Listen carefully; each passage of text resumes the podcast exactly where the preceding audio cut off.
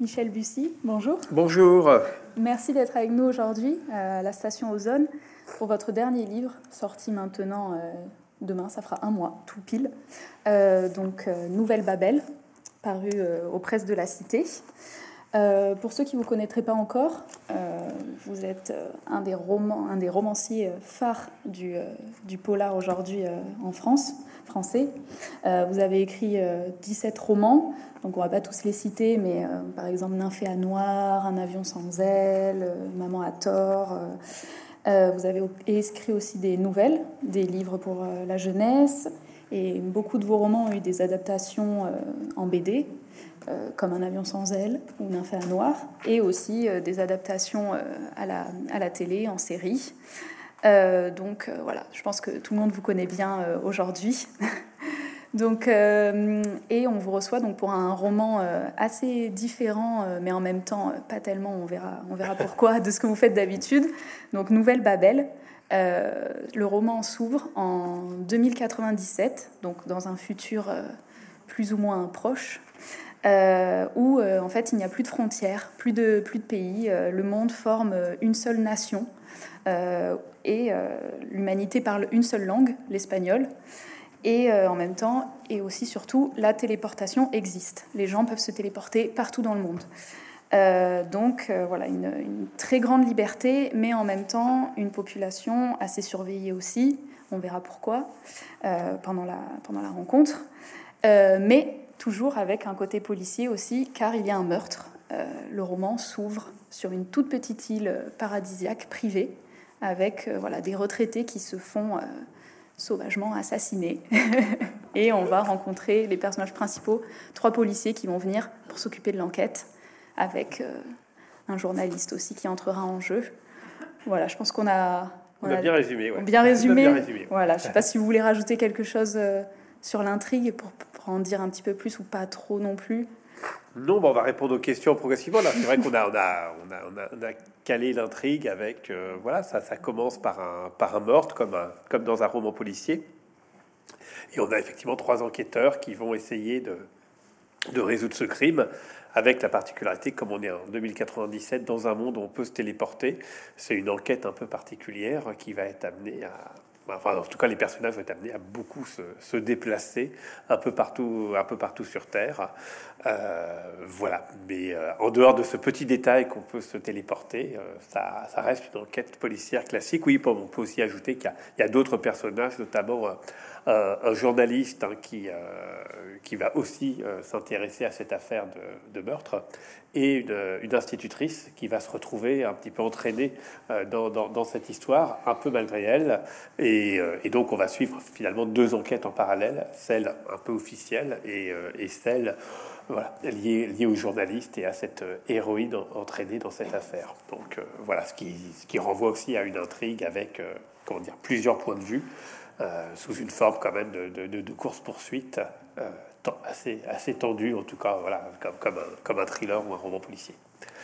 Donc, euh, donc, comme on l'a dit, il y, a vraiment un côté, voilà, on est sur du policier, mais euh, il y a ce petit côté aussi, euh, voilà, de, science-fiction qui est là, hein, on va le dire. mais en même temps, vous vous dites que ce n'est pas vraiment un roman de science-fiction. Pourquoi? Bah, alors c'est euh, toujours difficile de, définir. Euh, il y a toujours des genres en fait, notamment dans les librairies où il va y avoir un, rayon science-fiction, un rayon euh, polar, un rayon littérature blanche, par exemple. Donc c'est vrai, et c'est vrai que quand les écrivains ils écrivent des livres, ils se disent pas forcément j'écris un livre pour le ranger dans tel rayon. Et, et donc là, bah, c'est vrai que Nouvelle Babel, c'est il y a une dimension policière, ça euh, c'est vrai. Je l'ai écrit comme un roman à suspense, mais c'est aussi un roman, alors on pourrait dire d'anticipation, puisque ça se passe dans le futur, donc euh, c'est sûr que c'est voilà, une caractéristique, hein, ça se passe en 2097. Et puis, euh, c'est aussi un roman d'anticipation dans le sens où, évidemment, j'amène l'idée qu'est-ce qui se passerait si on avait vraiment la, inventé la téléportation, ou si on était dans un monde qui ressemble beaucoup aux nôtres, hein, dans 10 ans, dans 20 ans, dans 30 ans, mais avec une nouvelle invention, hein, qui est la, téléportation humaine, comme on a évidemment inventé Internet, ou on a inventé euh, euh, les téléphones portables, et, etc., ou bien avant le téléphone. Donc voilà, qu'est-ce que ça donnerait dans notre monde? Donc c'est pour ça, est-ce que c'est vraiment de la science-fiction? Euh, Voilà, il faudrait définir. Je pense que c'est... c'est pour ceux qui ne sont pas habitués trop à lire de la science-fiction, ça va être euh, déjà, ils vont se dire, oh là, c'est de la téléportation, donc c'est de la science-fiction. Puis pour vraiment ceux qui sont accros de science-fiction, veux dire, ah bah finalement, il n'y a pas de vaisseau spatial, il n'y a pas de, il a pas de robot, il n'y a pas de, euh, voilà, il n'y a pas de, comment dire, c'est pas Star Wars. Donc, donc du coup, est-ce que c'est vraiment de la science-fiction?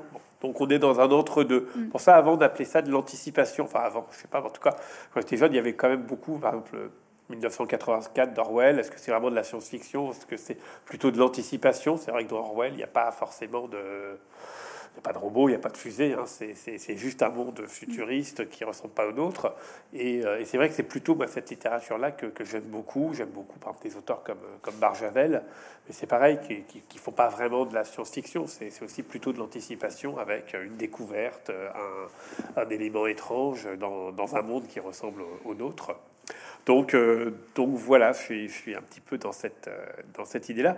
Après, ce qui est sûr, c'est que j'ai écrit Nouvelle Babel dans l'esprit euh, de, que des gens qui ne sont pas forcément des lecteurs de, de science-fiction puissent lire ce roman comme ils ont lu mes précédents romans et l'apprécier tout en se disant tiens j'ai fait une expérience un peu différente parce que c'est pas tout à fait comme les livres que j'ai l'habitude de lire puisque ça se passe dans le futur, mais néanmoins, euh, c'est, euh, comment dire, je ne l'ai pas lu à regret, ou etc. C'est, je l'ai vraiment lu comme un autre roman euh, policier, enfin comme un autre roman de, Michel Bussy. Ça, j'avais vraiment envie de ça, de manière à convaincre mes lecteurs de, à la fois de me faire confiance et à la fois d'aller vers un, voilà, vers un genre un tout petit peu différent, moi que j'adore, que j'aime beaucoup, et je me dis j'ai envie aussi de faire partager ce, ce goût-là.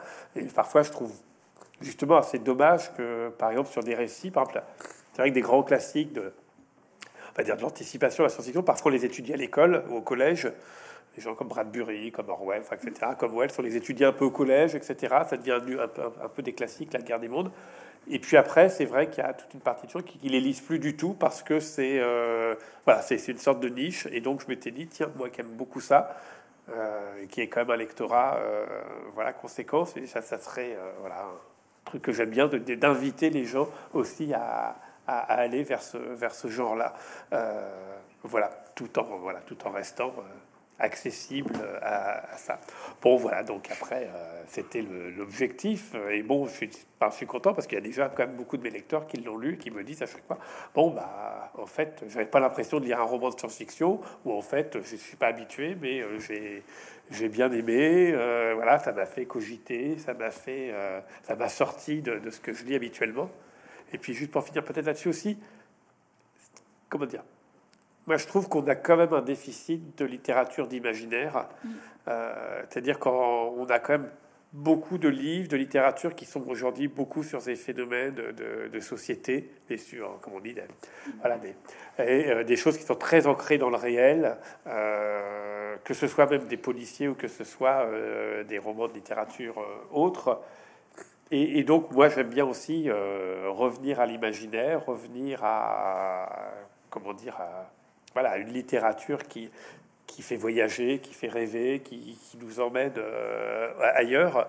Et euh, c'est vrai que ce roman, il permet de voyager par la téléportation. C'était aussi l'idée d'inventer quelque chose, euh, voilà, où on peut voyager, où un monde sans frontières. Voilà, donc ça, c'est vrai que je tiens à ça. Et bien sûr, il y a toutes les formes de littérature possibles, mais je trouve que parfois, voilà, on, on, a tendance à oublier tous les, tous les, comment dire, l'intérêt de cette lecture-là. Et d'ailleurs, il y a beaucoup de lecteurs qui, euh, qui, qui aiment cette lecture-là. Enfin, c'est toujours pas si souvent que j'ai, euh, comment dire, euh, je suis, enfin, j'ai commencé par lire Jules Verne beaucoup. Bah voilà, Jules Verne, c'était un petit peu ça à l'époque, c'est-à-dire qu'il était, il se retrouvait au milieu de Flaubert, au milieu de Balzac, au milieu de, de Zola, qui étaient quand même des auteurs qui étaient très naturalistes, qui, qui décrivaient la, la, réalité des choses, des gens, leur vie quotidienne, etc. Et il y avait un Jules Verne qui, au milieu de ça, écrivait des trucs qui pouvait apparaître complètement farfelu euh, pour euh, un grand nombre. Mais, mais, Jules Verne avait évidemment un grand public et on a vu que la postérité aussi a, fait que Jules Verne, tout autant que Zola ou Balzac, est resté. Donc, et donc, mais pourtant Jules Verne à l'époque, il était très très critiqué ou très méprisé parce qu'on considérait que finalement il faisait une sorte de littérature d'amusement, d'imaginaire, de bon. Puis on a vu qu'en fait c'était une littérature qui était tout aussi importante que que les grands classiques du 19e. Donc, euh, donc c'est pour ça il faut aussi euh, continuer de défendre cette littérature d'imaginaire, euh, voilà, parce qu'elle est tout aussi essentielle, me semble-t-il, que, que, la littérature, comment dire, qui, qui, va parler du réel, qui va nous parler du réel et qui va nous, nous reformuler le, réel. Oui, et puis c'est bien de pouvoir s'échapper un peu toujours par la littérature, mm. surtout aujourd'hui. Bah, en tout cas, la littérature le vraiment le, le, le permet, puisque la littérature permet beaucoup par exemple sur une littérature d'imaginaire comme ça, c'est qu'en fait, ça ne coûte pas plus cher que. Comment dire si, vous êtes un cinéaste puis vous dites bon je vais commencer à faire un, film de sur la téléportation où on va se téléporter dans, une centaine de lieux dans le monde bon ça va être un peu plus cher un peu plus compliqué à monter un peu plus compliqué à, convaincre des producteurs que si vous faites un, un, film qui va se passer effectivement dans un petit lieu euh, etc donc mais en littérature, il n'y a aucune raison de se, de se priver, puisqu'en réalité, et c'est même un des gros atouts de la littérature, c'est que vous, euh, l'imagination n'a pas de limite, et du coup, on peut, voilà, on est, il n'y a aucune raison de, de s'auto-censurer quand on veut partir dans des univers euh, un peu plus imaginaires. Donc, euh, donc c'est vrai que c'est quand même un des atouts de la littérature par rapport à, à d'autres formes d'art. Euh, de manière générale, les idées de vos livres vous viennent euh, assez en avance. Euh, on parlera un peu plus précisément, précisément de ce livre, La fabrique du suspense, qui sort, qui sort officiellement demain, mais qu'on peut vendre dès à présent. en avant-première. Tout à fait, en avant-première. dans La fabrique du suspense, vous dites que vous avez l'idée de Nouvelle Babel depuis 30 ans. donc pourquoi l'écrire maintenant, aujourd'hui? Alors, c'est vrai que la Nouvelle Babel, ouais, ça fait, oui, je dirais bien, bien 30 ans, puisque euh, bah, très tôt, quand j'ai dit, j'étais un lecteur, euh, j'ai dit Jules Verne, de, littérature aussi, euh, de science-fiction, d'anticipation, enfin, ça faisait partie de, mes lectures, de, des choses que j'aimais. Et très tôt, je me suis dit, j'ai envie aussi, moi aussi, d'écrire un roman qui serait un roman qui se passerait dans, voilà, dans, un monde du futur, en tout cas, voilà, qui. Et une fois que j'ai eu cette idée d'un monde où on pourrait se, téléporter, euh, j'ai continué à, inventer ce monde avec euh, beaucoup de détails, en se disant qu'est-ce qui se passerait si on pouvait se téléporter?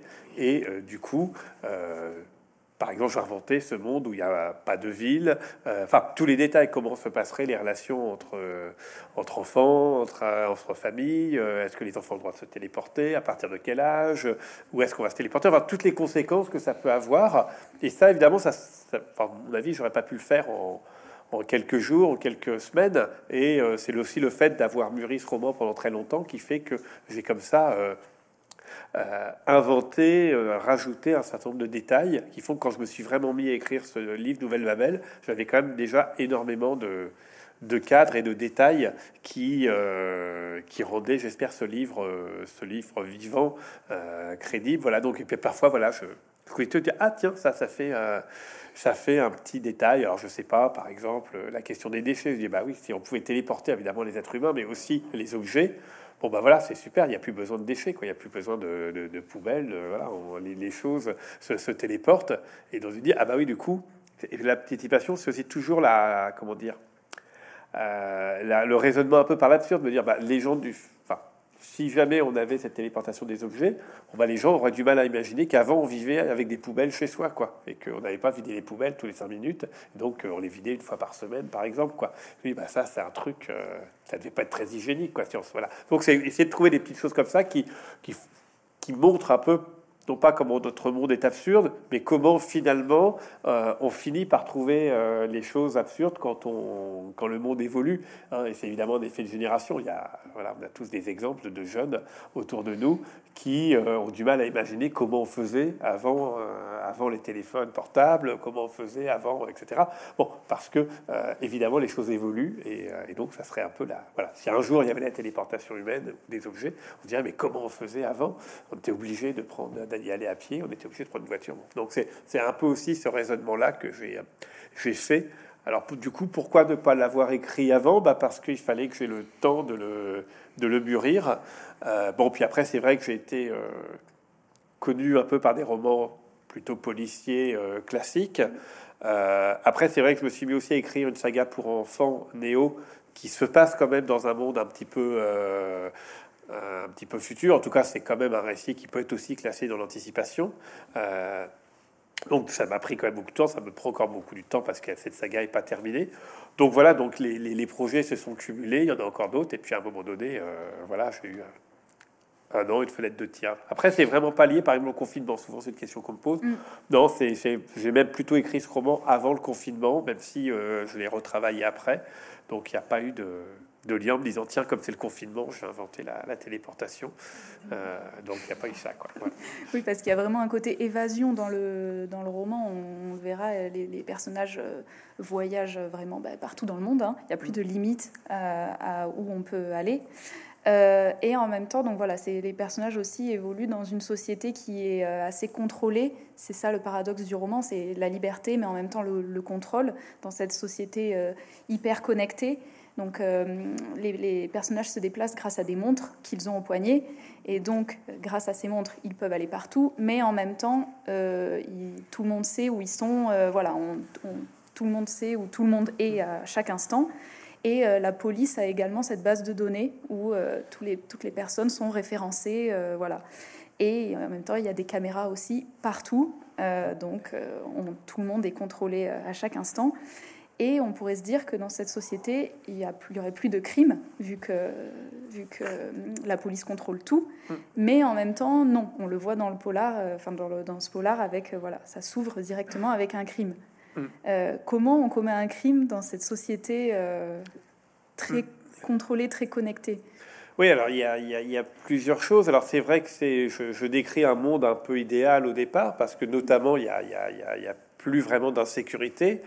Euh, pour plusieurs raisons. D'ailleurs, déjà, il n'y a plus d'insécurité parce que bah, on peut se téléporter euh, facilement. Donc, euh, si vous avez un, grand méchant qui vous court après, bah, vous, plutôt que de courir très vite en espérant courir plus vite que lui, vous vous téléportez chez vous. Et d'ailleurs, je dis, il y a des boutons d'urgence, des choses comme ça, donc ils font que, bah, du coup, dès qu'il y a un danger, vous, vous pouvez vous téléporter. D'ailleurs, voilà, il y a des petits détails comme ça, comme par exemple, sans, sans tout dire, mais un exemple typique, euh, il y a la fameuse euh, faille de Sant'Andrea, le fameux Big One dont on dit qu'un jour euh, il y aura un accident très fort en Californie qui risque de causer beaucoup de morts. Bon, bah, j'imagine que d'ici à 2097, ce fameux grand accident a eu lieu, le Big One, mais il a fait zéro mort parce que, comme les sismologues l'ont anticipé, bon, bah, les gens se sont téléportés euh, et donc euh, il n'y avait plus personne au moment où voilà. Donc c'est une forme d'évacuation c'est ce qu'on évidemment ce qu'on ferait euh, s'il y avait une catastrophe ou quand il y a une catastrophe une tempête. Sauf que là évidemment avec la téléportation on peut on peut évacuer les gens beaucoup plus rapidement et du coup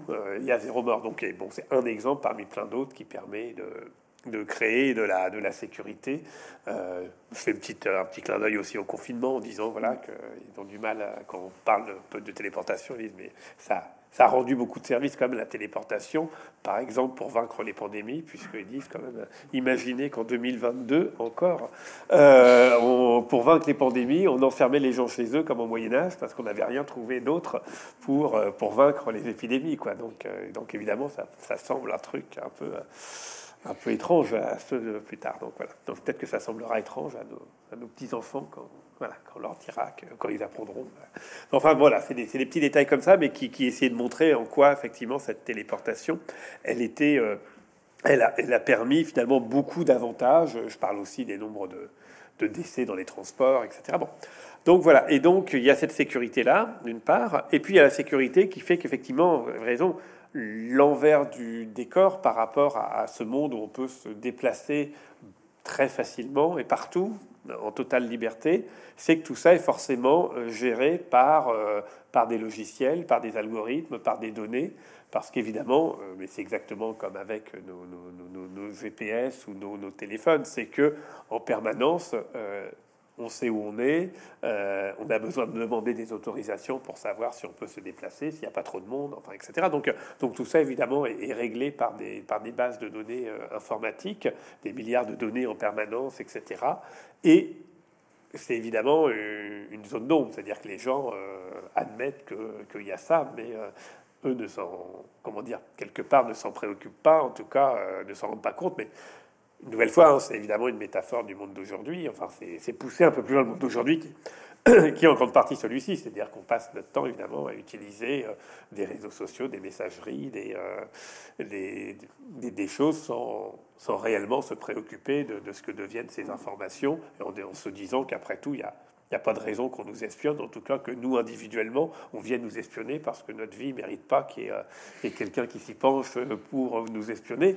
Mais en tout cas, ces données existent et on sait bien qu'elles peuvent être traitées et que du coup, il y a aussi une forme de, comment dire, de, monopole de, ces informations et, que ça peut évidemment pousser euh, à, des formes aussi de, manipulation, de totalitarisme, de, contrôle des foules euh, et des masses, etc. Donc c'est évidemment le revers de la médaille, euh, plus de liberté d'un côté et une liberté potentiellement contrôlés ou manipulés euh, en dehors des gens qui se, qui se mettent en dehors du système. Donc du coup, ça dit ça aussi, c'est-à-dire comment commettre un crime, comment passer hors du radar, hors des mailles du filet. Bon, bah, ça signifie que c'est euh, forcément quelqu'un qui a qui passe entre les mailles du filet, comme aujourd'hui quelqu'un qui, euh, qui n'aurait pas de téléphone, qui n'aurait pas Internet, qui, euh, qui serait euh, presque invisible à un moment donné. voilà, et, c'est ça aussi que je voulais dire, c'est évidemment derrière ce monde qui semble hyper connecté, eh bien, est-ce que tout le monde va l'accepter? Il y a forcément... Des, des, gens qui sont entre les mailles du filet et qu'on ne voit plus, mais qui, mais qui existent quand même. Oui, et puis on verra que bah, du coup, ça ça facilite pas forcément le travail de la police non plus. C'est mm. comme, euh, en fait, c'est comme aujourd'hui, la, la, police va vraiment avoir du mal aussi à résoudre mm. l'enquête. Oui, oui, bah oui, forcément, parce que euh, bah, il y a un côté mystérieux, c'est-à-dire que, et puis pour rappeler aussi sur, ce monde du futur, enfin, il y, a aussi une réflexion géographique, on reviendra peut-être, mais il y a l'idée pour que comment qu'il n'y a, plus que deux, euh, deux types d'espace. En fait, il y a l'espace privé, donc l'endroit qui est, qui à chacun. Donc, euh, euh, et donc cet espace privé, il est privé, donc personne n'a le droit d'y aller, d'y rentrer si, euh, si vous n'avez pas l'autorisation. Donc comme aujourd'hui, maintenant, ben, c'est un espace privé. et puis tout ce qui n'est pas privé, et est à tout le monde, c'est public, c'est-à-dire qu'il n'y a plus de, a plus de frontières, il n'y a plus de, on va dire d'appropriation d'identité nationale ou régionale, etc. C'est soit c'est à vous, soit c'est à tout le monde. Voilà, donc il n'y a plus d'identité. Et donc ça, ça, modifie quand même les choses, parce qu'aujourd'hui vous pouvez dire, ben voilà, euh, je suis, euh, je suis chez moi, je suis à Bordeaux, parce, pas parce que je paye des impôts, je suis français, je suis européen, je suis voilà. Là, non, c'est terminé, c'est soit c'est chez vous, donc ça c'est la propriété privée, soit c'est à tout le monde.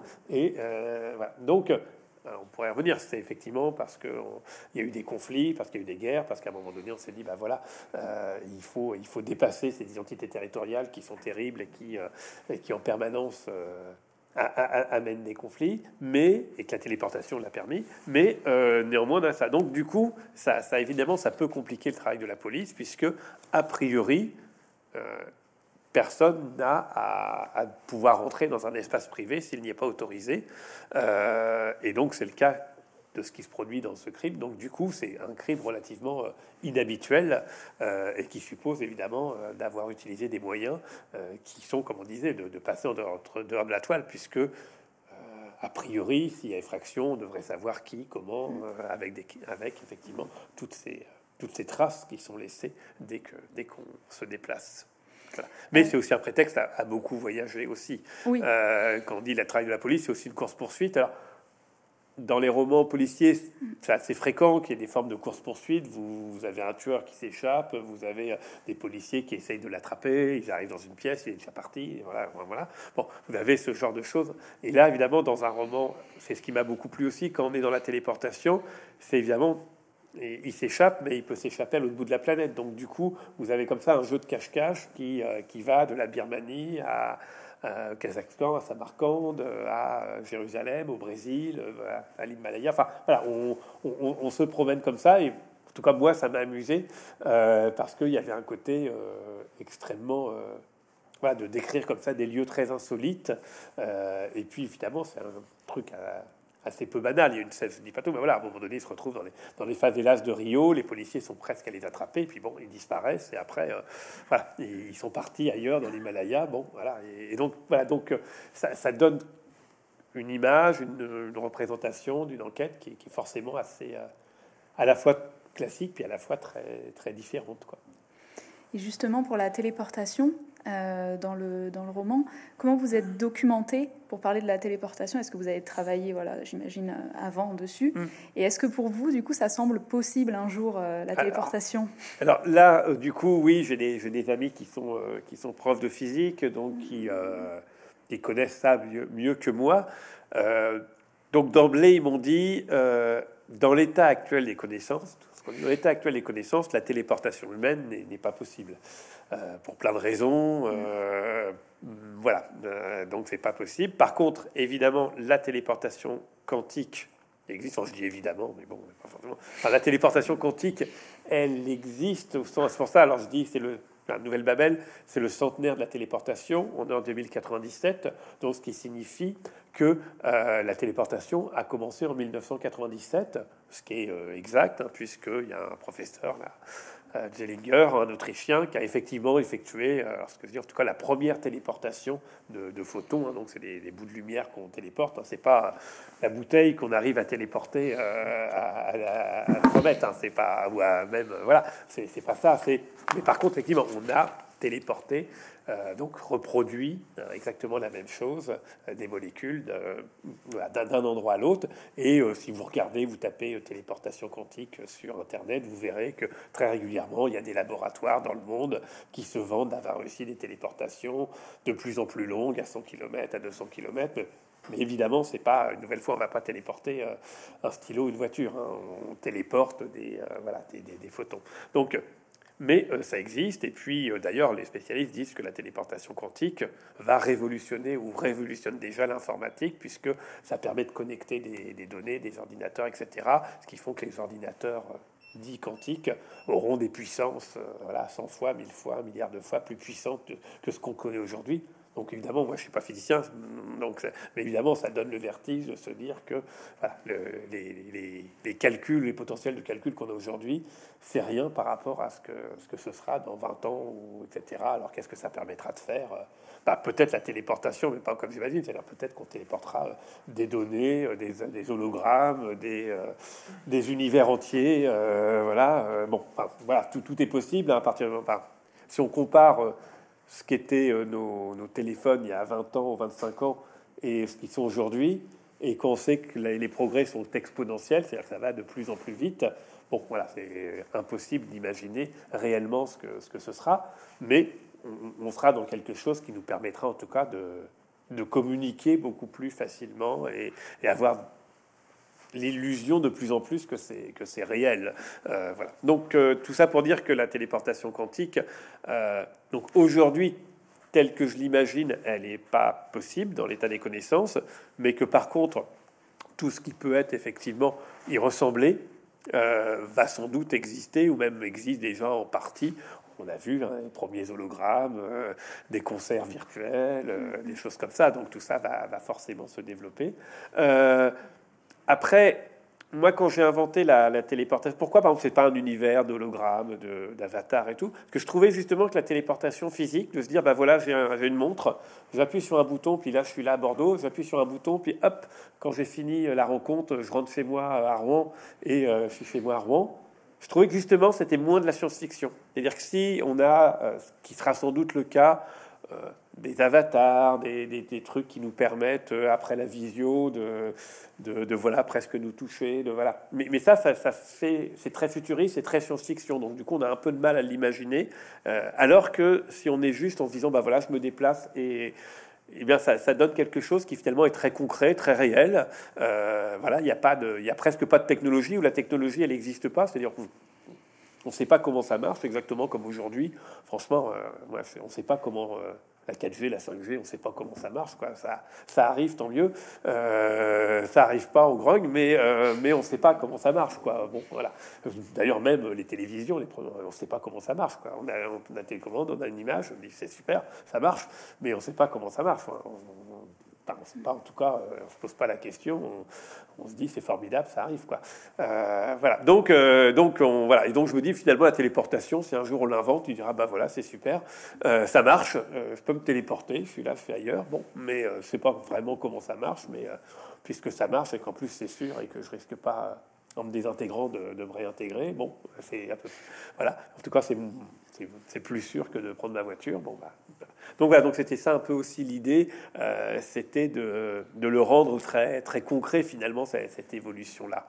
Euh, donc voilà. Et euh, après, quand je dis dans l'état actuel des connaissances, mais une nouvelle fois, j'ai vraiment pas voulu faire de la science-fiction au sens euh, technologique du terme mm-hmm. et dire voilà, est-ce que la téléportation quantique et de faire des leçons de téléportation quantique. Je crois qu'il y a deux lignes dans, dans le roman pour, pour parler de la, la téléportation quantique. Mais juste pour en dire deux mots là, évidemment, l'idée de la, la, physique quantique, c'est de dire que quand même qu'on peut être ici et ailleurs à la fois, que, euh, enfin que voilà, ça, révolutionne la pensée qu'on a qui est euh, linéaire, d'Einstein, etc. C'est l'idée que non pas qu'il y ait plusieurs réalités, mais en tout cas que voilà qu'on qu peut avoir ça. Donc le temps et l'espace tel qu'on le connaît euh, sont des, représentations simplifiées, et donc pourquoi pas, évidemment, à un moment donné, on pourrait être ici et ailleurs à la fois. Euh, bon, mais là, évidemment, on n'est pas là dans l'état des connaissances, mais là, sur le plan théorique, rien d'interdit de, de, le penser un jour. C'est pas juste, on va se désintégrer pour se réintégrer ailleurs. Euh, et en espérant mettre à peu près les trucs dans l'ordre hein, pour pas qu'on se retrouve avec un œil au milieu du front. Et, euh, voilà, c'était, enfin, en tout cas, c'est vraiment pas ça que je voulais faire dans ce roman. C'était, euh, voilà, c'était ce côté science-fiction. Là, je l'occulte pour être juste sur le côté. Voilà, on, on abolit les distances et, et qu'est-ce que ça donne.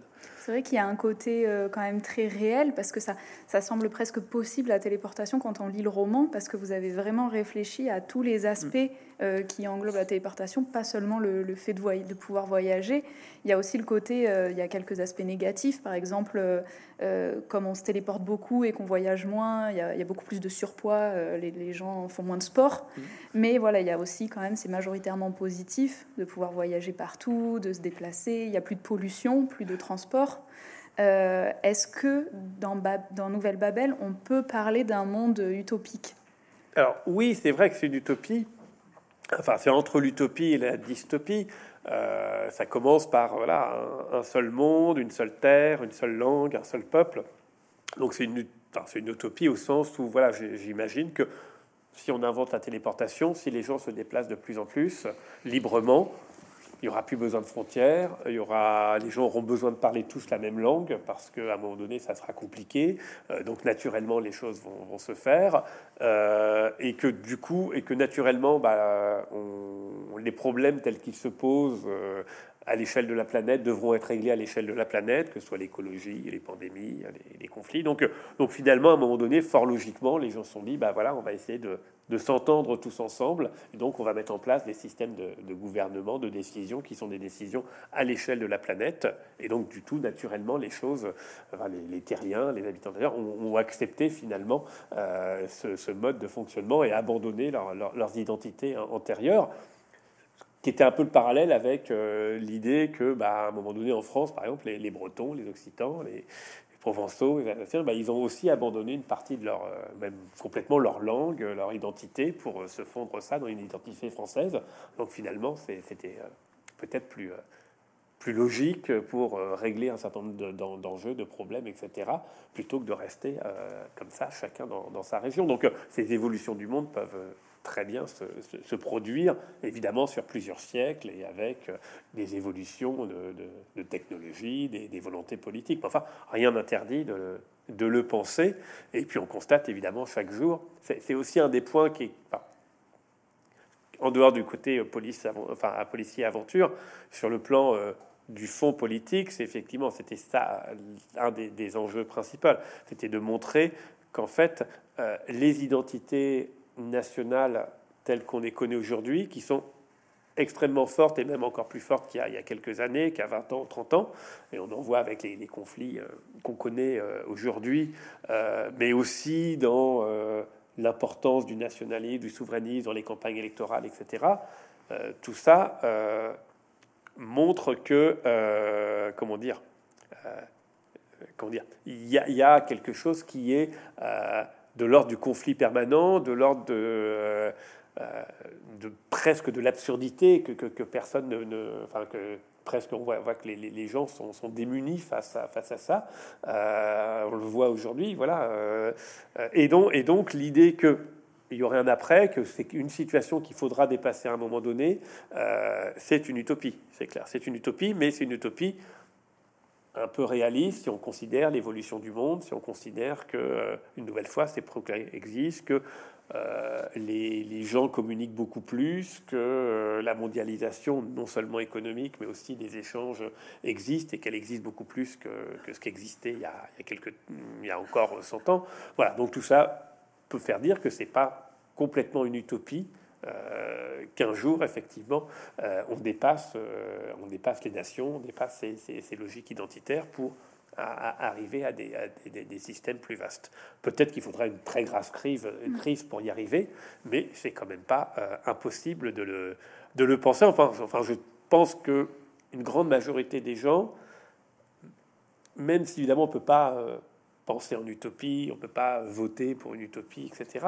Mais ils se disent, euh, il y, a quand même une forme d'absurdité, ou il y a même une forme de, peur de se dire, mais euh, euh, comment dire, on, vit dans un monde où les problèmes sont devant nous, on n'y arrive pas. On sait qu'il y a un réchauffement climatique, on n'arrive pas à le régler parce que il n'y a pas d'entente entre les nations, on n'a pas de règlement des grands conflits, on n'a pas de règlement. Enfin, voilà, donc on, a quelque chose qui, qui, qui fait de dire il faudrait dans l'absolu trouver une solution, il faudrait euh, trouver quelque chose. Donc là, effectivement, les romanciers peuvent être là pour une utopie, même si la question posée dans le roman, c'est et si même on était dans cette utopie, même, si on n'avait euh, plus de frontières, même si tous les hommes étaient frères, et même si on n'avait plus qu'un seul, seule démocratie parfaite mondiale avec euh, des décisions qui étaient prises dans le bien commun pour tout le monde au même moment, qu'est-ce que ça donnerait Et est-ce que ce serait aussi parfait que ça Et euh, bien entendu, euh, comment dire, il y a, d'autres soucis. Mais ce que je dis aussi dans le roman, c'est que les gens qui vivent dans ce monde-là sont pas prêts à en changer. Euh, enfin, une fois qu'ils y ont goûté à la téléportation, une fois qu'ils ont goûté au fait que voilà, une sorte de fraternité, etc., ils, ils sont pas prêts à revenir en arrière. Enfin, pour la plupart, évidemment, pour la plupart, parce qu'il y a évidemment d'autres qui, euh, sinon il n'y aurait pas de roman. voilà, enfin voilà, il y, y, a évidemment des, des, contre-opinions et des voilà. Euh, et donc, grâce à la téléportation, euh, dans Nouvelle Babel, on passe par, à travers énormément de pays différents. les lieux, on sait que voilà, les lieux sont très importants pour vous dans, les, dans, dans vos romans. on le rappelle, vous êtes géographe, professeur de géographie à l'université de Rouen et spécialiste de géographie électorale. Donc on sait que voilà, la, géographie pour vous c'est assez important. Euh, et là, dans Nouvelle Babel, donc euh, il a été écrit le, roman à un moment assez particulier. Comment vous avez fait pour vous documenter sur tous ces, lieux? Est-ce que vous avez voyagé vous-même là-bas? Alors bah, là, pour, le, pour ce roman, euh, c'était quand même très compliqué de, voyager, hein, puisque comme je dis, ça je vais d'une station de ski dans l'Himalaya à un temple birman euh, sur un mont perché dans la jungle, à euh, Samarkand euh, ou Baïkonour au Kazakhstan, ou une île au serpent au Brésil. Enfin, on va pas tous les faire, mais enfin, il y, a comme ça énormément de lieux. Une ville abandonnée dans le désert de Namibie. Bon, on, va, comme ça se, promener un peu partout, les favelas de Rio. Donc, évidemment, je n'y suis pas allé. Je, regrette, hein, j'aurais adoré, mais c'était un peu compliqué. donc, je connais quelques endroits, mais vraiment très peu. Et du coup, euh, bah oui, bah là c'était le comment dire, un peu le contre-pied de ce que je fais d'habitude, qui peut être d'avoir un seul lieu, souvent une île, bah, peut-être l'île de la Réunion, la Corse, euh, Marquise, et ou l'Auvergne sur euh, le dernier roman Rien ne t'efface, et puis de vraiment bien connaître le lieu, d'y aller, de, faire des repérages, d'être sur quelque chose qui est comme ça, une sorte presque de huis clos, où je vais vraiment donner les détails sur ce lieu. Là, c'était un travail inverse qui ressemblait à celui que j'avais fait d'ailleurs pour euh, Tout ce qui est sur Terre doit périr, qui est un roman aussi, on voyageait beaucoup. Mais un peu moins. Et là, bah voilà, bah après c'était chercher des lieux insolites ou des lieux qui, dont j'avais besoin pour mon histoire.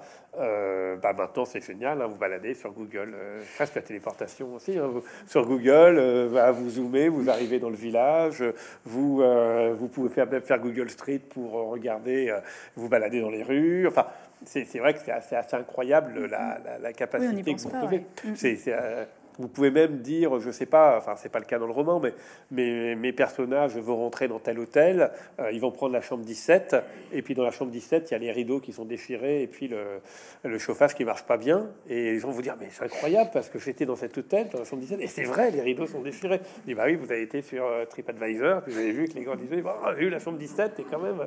Ah, non, mais c'est hallucinant, vous pouvez vraiment euh, être dans quelque chose qui est au plus près du alors évidemment, ce qui manque, c'est euh, l'atmosphère, c'est euh, la poésie, c'est les sens que vous allez, euh, les sensations que vous allez effectivement éprouver quand vous êtes dans un lieu. Et c'est quelque chose qui est, indispensable, notamment si vous mettez tout un, tout un roman sur, sur un lieu. Mais quand on est là plutôt dans, dans quelque chose qui, qui doit être impressionnant, euh, qui doit être euh, émouvant, euh, qui soit une scène d'action, soit une scène poétique. Bah, du coup, là, au contraire, on utilise le côté presque fantasme du lieu, c'est-à-dire une station de ski dans l'Himalaya qui est sans doute la seule avec le plus haut téléphérique du monde et un, hôtel 5 étoiles flanqué sur quelque part dans le Cachemire entre voilà Bon, tout de suite, je pense, enfin moi, ça, ça, fait fantasmer. Ça se dit, bah, c'est incroyable, ça existe vraiment, c'est comment, euh, voilà, et comment on fait du ski dans les Malayas, et voilà. Bon, donc voilà, donc après, on s'amuse avec ça. Euh, enfin, en tout cas, moi, je m'amuse avec ça. J'espère amuser le lecteur en disant, voilà, là, on, t'as pas besoin d'être hyper, comment dire, euh, ça va ressembler évidemment, on se documente pour que ça existe, mais on n'a pas besoin d'être complètement dans le dans le réel absolu. C'est-à-dire que là, il faut, il faut faire rêver, il faut faire euh, fantasmer, il faut euh, voilà, qu'on ait l'impression d'être dans, ces lieux-là. Donc, euh, je reviens un peu à Jules Verne ou à des auteurs comme ça, mais voilà, c'est c'est comme Michel Strogoff, c'est la Sibérie dont on a, dont on a envie de voir. C'est, ou Zach London, c'est voilà, c'est le grand Nord tel qu'on a envie de le voir. Et tant pis s'il n'est pas tout à fait réaliste par rapport à à comment dire à ce que ferait un géographe ou un anthropologue, etc. Euh, l'idée, c'est effectivement d'avoir ce sentiment d'évasion. Et donc, c'est vrai que dans ce roman-là, je me suis vraiment, euh, enfin, ça m'a beaucoup plu cette dimension, euh, cette dimension-là, et en partie de faire découvrir des lieux qui sont, ouais, qui sont des lieux quand même assez, assez inhabituels, quoi. Bon, le livre Samarcande, bon, ben voilà, je sais pas combien de personnes sont à la Samarcande. C'est à la fois un lieu rare, de, je pense, de, de, vacances, et à la fois un lieu qui, euh, voilà, qui, qui, évoque plein de choses, la route de la soie, enfin on est dans le, voilà. Donc voilà, donc c'est super de dire bah tiens, allez hop, ils vont juste y aller, et euh, voilà. Et puis à chaque fois, comme cette déportation, il y a quand même beaucoup de touristes, il y a quand même beaucoup de monde, parce que voilà, les gens consomment la planète euh, en, permanence. Donc pour, pour continuer de parler de vos actualités, donc comme on l'a dit au début de la conférence, euh, ce livre, La fabrique du suspense, sort euh, demain, donc euh, aux éditions Le Robert avec les presses de la Cité également. donc c'est une nouvelle collection qui s'inaugure, Secret d'écriture, qui va suivre en fait des grands auteurs et livrer un peu voilà les, secrets de fabrication des romans. Et vous êtes le premier du coup à inaugurer la, la collection. et donc, donc dans, la, dans, la, dans la première partie du roman, c'est comme une sorte un peu d'autobiographie parce qu'on suit en fait, vous vous racontez personnellement vos influences, euh, euh, les auteurs qui comptent pour vous, votre enfance. Euh, c'est différent d'écrire ce, genre de, livre? Oui, alors pour, pour, tout dire, au départ, c'était un, un ouvrage, une commande dans cette collection mm-hmm. qui s'appelait Secret d'écriture, hein, donc où en gros on demandait de de révéler des trucs d'écriture, en tout cas de donner des conseils euh, d'écriture. Mais plus que ça, enfin moi ce qui m'intéressait, c'est moins presque de donner des trucs d'écriture, euh, parce que je crois pas que forcément il y ait des, recettes pour écrire, mais c'était plus de euh, de dire en quoi la façon dont j'écris, la façon dont j'invente mes histoires et je compose mes livres relève de quelque chose de littéraire et de, de, finalement ce que, ce que, ce que, moi j'en pense et comment on peut, euh, comment dire, euh, bah, ce qu'il faudrait faire ou ne pas faire, en tout cas d'expliquer mes choix, de dire voilà pourquoi moi j'écris du suspense, euh, pourquoi j'écris des romans avec un twist ou un rebondissement final, pourquoi c'est important pour moi, pourquoi je considère que c'est aussi de la littérature, pourquoi, enfin ce que je, m'autorise à faire pour les lecteurs, ce que je m'autorise pas à faire, etc. Donc c'est plus presque une justification de, de cette littérature à suspense et euh, voilà d'en donner euh, les limites, euh, les clés, les, les convictions par rapport à ça. D'autant plus que c'est évidemment une littérature qui est souvent considérée un peu comme une pas une sous-littérature, mais en tout cas pas une littérature qui, qui est aussi étudiée que les autres dans, dans les universités, qui voilà qui voilà, qui est considérée plutôt comme littérature de, distraction euh, et parfois même euh, facile euh, à écrire. et donc l'idée, c'est de dire, bah non, c'est pas facile à écrire. ça suppose des points de vue, ça suppose des voilà, une nouvelle fois, des convictions, ça suppose des règles, et, c'est là-dessus que j'avais vraiment envie d'écrire. Donc, euh, euh, et en particulier, sur le suspense, je suis pas le premier à avoir écrit sur le suspense parce que il n'y a pas tant d'ouvrages que ça, mais enfin, il y en a eu. Il y a Boileau Jacques, comme on fait, euh, comment dire, Patricia Smith l'a fait. Enfin voilà, il y a quand même quelques auteurs comme ça qui, qui ont, publié des livres où ils, voilà, ils, décrivaient ce qu'était pour eux le suspense et le et notamment les intrigues policières. Mais là, je voulais faire une part euh, plus personnelle, plus originale peut-être, qui était vraiment sur l'art du twist, c'est-à-dire l'art du retournement de situation. Euh, comment on écrit un retournement de situation, euh, ce qu'est un retournement de situation, ce que ça n'est pas, ce qu'on devrait faire ou n'a pas le droit de faire. Bon voilà, c'est une sorte de, mise au point sur cet art du, du, twist, du rebondissement, qui, à ma connaissance, n'a pas été si, comment dire, si étudié que ça, en tout cas si théorisé que ça, euh, alors que c'est quand même quelque chose qui est euh, un, des, euh, un des éléments forts quand même de la littérature, dans les romans, mais aussi dans les nouvelles. Enfin, on sait bien, par dans l'art des nouvelles, souvent les nouvelles, on disait avant les nouvelles à chute. Hein. Il faut que, pour avoir une bonne nouvelle, il faut qu'il y ait une bonne chute. on dit peut-être plus ça trop maintenant, la, chute, mais enfin, avant c'était ça, quand on, va, on, faisait écrire des nouvelles à des enfants à l'école, on disait voilà, il faut que tu trouves une une chute. Hein. C'est pas juste une fin, c'est une chute. C'est un truc qu'on quand, on termine, on dit ah waouh, voilà, voilà. Et donc la chute, bah, c'est finalement un rebondissement inattendu. Donc c'est un twist. Donc. Donc c'est quelque chose qui existe depuis euh, longtemps en fait, hein, qui, est quelque chose que cherchent les, écrivains, cet effet de, surprise du dernier mot, du dernier chapitre, du, euh, du retournement. Et voilà, donc l'idée c'était d'écrire un peu là-dessus parce que souvent ça, considéré comme une sorte d'amusement plus que de, de réel euh, comment dire, travail littéraire, alors que voilà, ça, suppose pas mal de choses. Et puis effectivement, du coup, il voulait aussi une partie autobiographique, qui n'est pas celle que euh, j'avais au début. Pour tout vous avez, j'avais même euh, négocié pour que ce soit un entretien. Je me dis bon, moi, je veux bien écrire sur le mot, mais la côté autobiographique, ça, ça, ça m'intéresse pas spécialement. mais ils y tenaient parce que c'est une collection, il fallait qu'il y ait comme ça deux parties, une partie secret d'écriture, une partie euh, plus, euh, autobiographique. Donc j'avais négocié un long entretien, euh, ce qui a été fait. Et puis en fait, je me suis aperçu que le long entretien, ça ne marchait pas parce qu'en fait, bah, fallait que je réécrive tout. Quoi. Enfin, voilà, c'est, je pouvais pas laisser dire des choses que j'avais pas écrites et qui, qui déformaient, en fait, qui correspondaient pas vraiment avec ce que j'avais savoir ce que je voulais dire, ce que je voulais répondre. Donc, au bout d'un bout de temps, je me suis aperçu que, à force de tout réécrire, euh, bon, bah voilà, c'était plus un interview, c'était euh, c'était moi qui l'écrivais. Euh, voilà. Donc, mais bon, voilà. Alors, c'est vrai que je, bon, je me dévoile sans me dévoiler. Enfin, en tout cas, je dévoile rien de, de ma vie personnelle. Je, je dévoile les éléments qui m'ont amené à écrire ce que j'écris, en tout cas, qui me semble m'avoir amené à écrire ce que j'écris.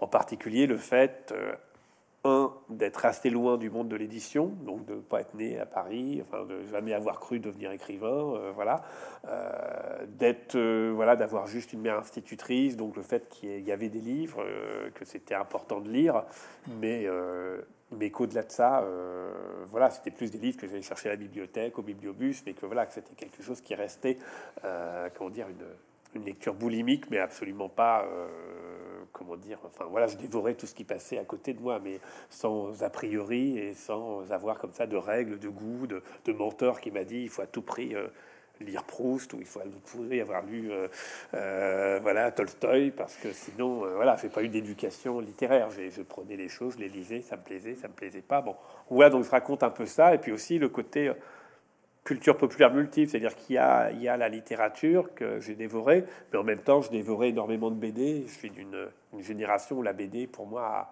explosé hein, dans, tous les genres, la science-fiction, le policier, l'humour, voilà.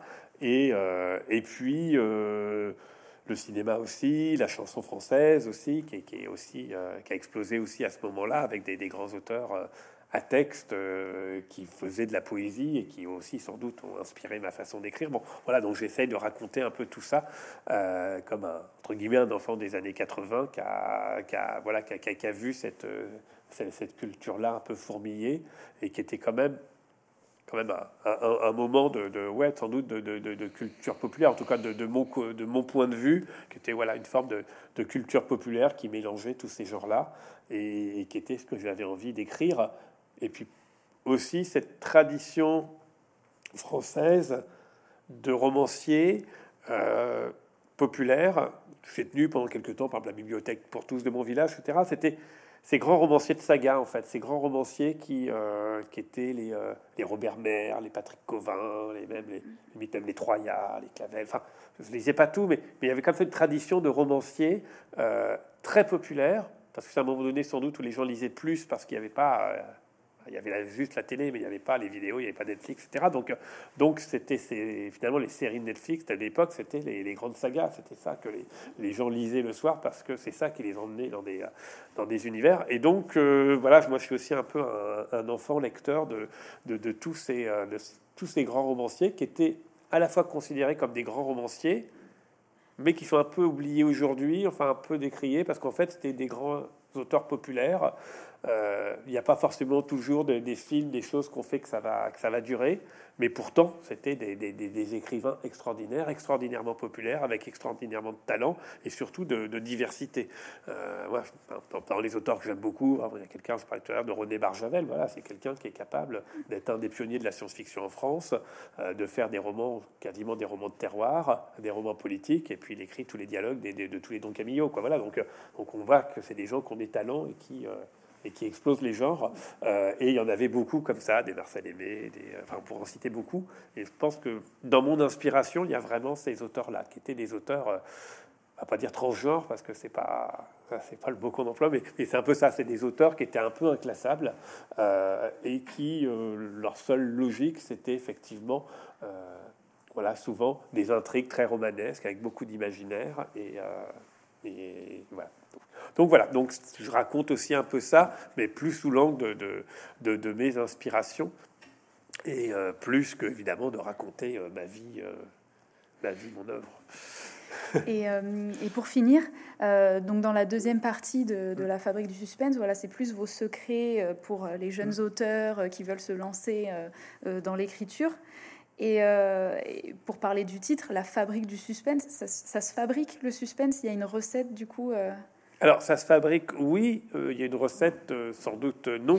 Euh, mais oui, ça se fabrique parce que, comment dire, le suspense, c'est clairement quelque chose qui, quand on écrit un roman dit à suspense, euh, on ne peut pas partir à l'improvisation, on ne peut pas se dire euh, on verra bien. Euh, c'est quelque chose qui est évidemment extrêmement construit avec ne serait-ce qu'un rythme. le suspense, c'est une question de rythme, évidemment. Vous allez avoir des temps forts, des temps faibles. Si à un moment donné, vous amenez le lecteur au bord de la falaise, et puis au moment où vous le lâchez, vous le rattrapez au dernier moment et vous l'emmenez ailleurs. Bon, voilà, c'est ça le suspense. C'est un. Voilà, vous êtes dans dans un manège et on vous fait passer par des émotions différentes.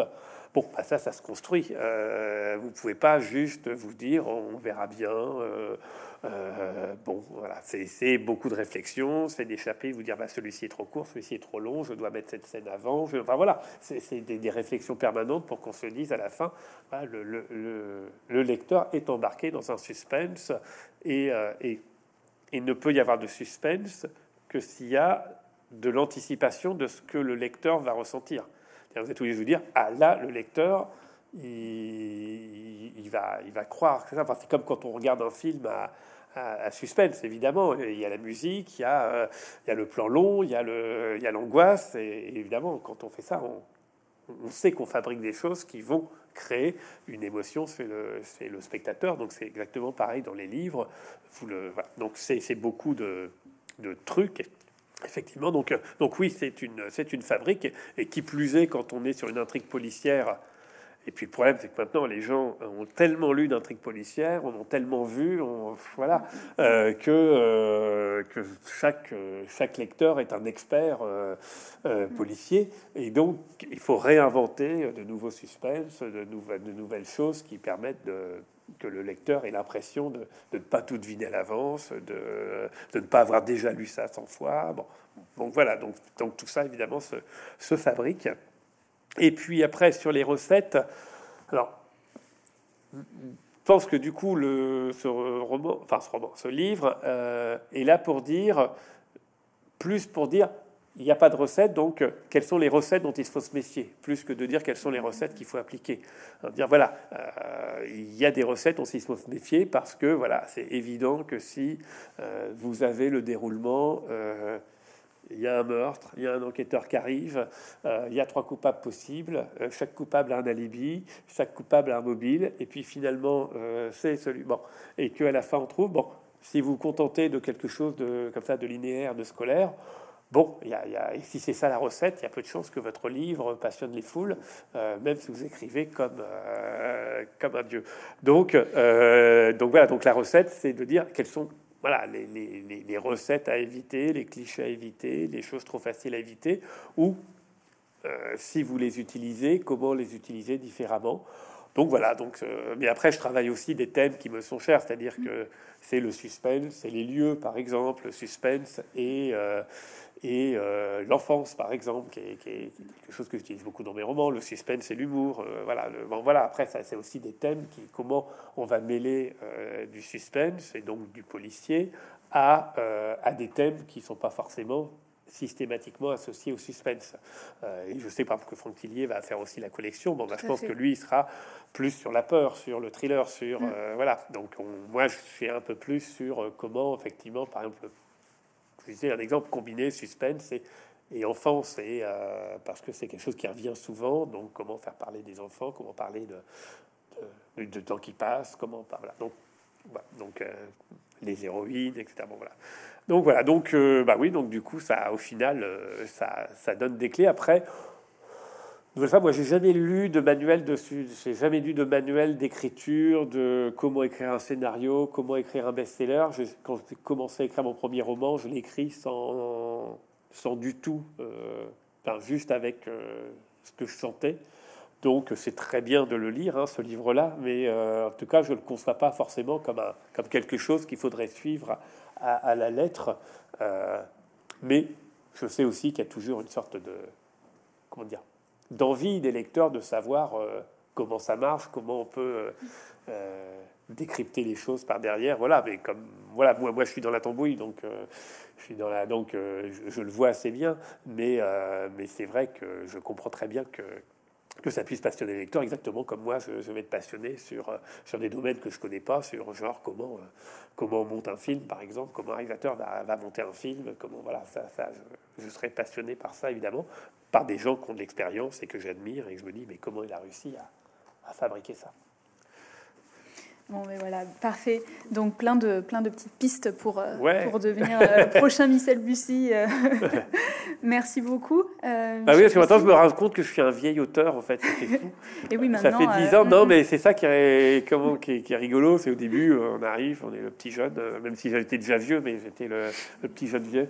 Mais en tout cas, il y, a, y, a ce côté, on vous connaît pas. Voilà. Et là, c'est vrai que je me rends compte que commence à y avoir voilà, sur les salons des jeunes auteurs qui arrivent Ah, je vous ai lu, super, vous faites partie des gens que j'ai lus. Moi, quand j'ai commencé, vous allez voir des gens comme, comme Jean-Philippe Granger, comme Maxime Chatham, comme, ou même d'autres, comme Anna Gavalda, que, que j'avais lu avant, Bernard Werber, que j'avais lu, que j'avais adoré, qui m'avait inspiré.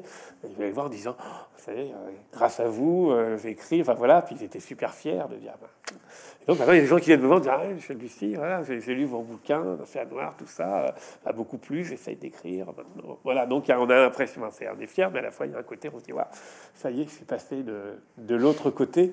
Et, euh, voilà, donc c'est voilà, il y, a, les gens qui vont arriver, puis qui heureusement vont, voilà, vont, exploser. Mais bon, à un moment donné, parce que voilà, eux-mêmes, quand ils lisaient mes romans, s'imaginaient pas un jour qu'ils seraient publiés ou que aucun de leurs romans aurait du succès. Donc, donc c'est aussi une forme de qui vont prendre de transmission, ouais, de, de voilà, bah, c'est vrai que je, je, vous dis souvent, par exemple, quelqu'un comme Granger, quelqu'un qui, euh, il y a eu un avant et un après, quoi, qui a, voilà, il y a, il y a comme tout, quand on lit, à un moment donné, on, a, on reçoit des claques et on se dit waouh, euh, comme Sébastien Chaprison, enfin, on se dit waouh, c'est des gens qui, euh, qui font qu'on n'est pas fan comme euh, au concert, hein, mais pas de poster de Jean-Christophe Granger au-dessus de mon lit.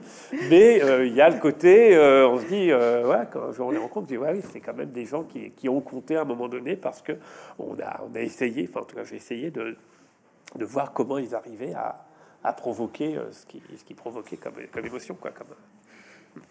Merci beaucoup, Merci. Euh, Michel Bussy, d'avoir répondu à mes questions.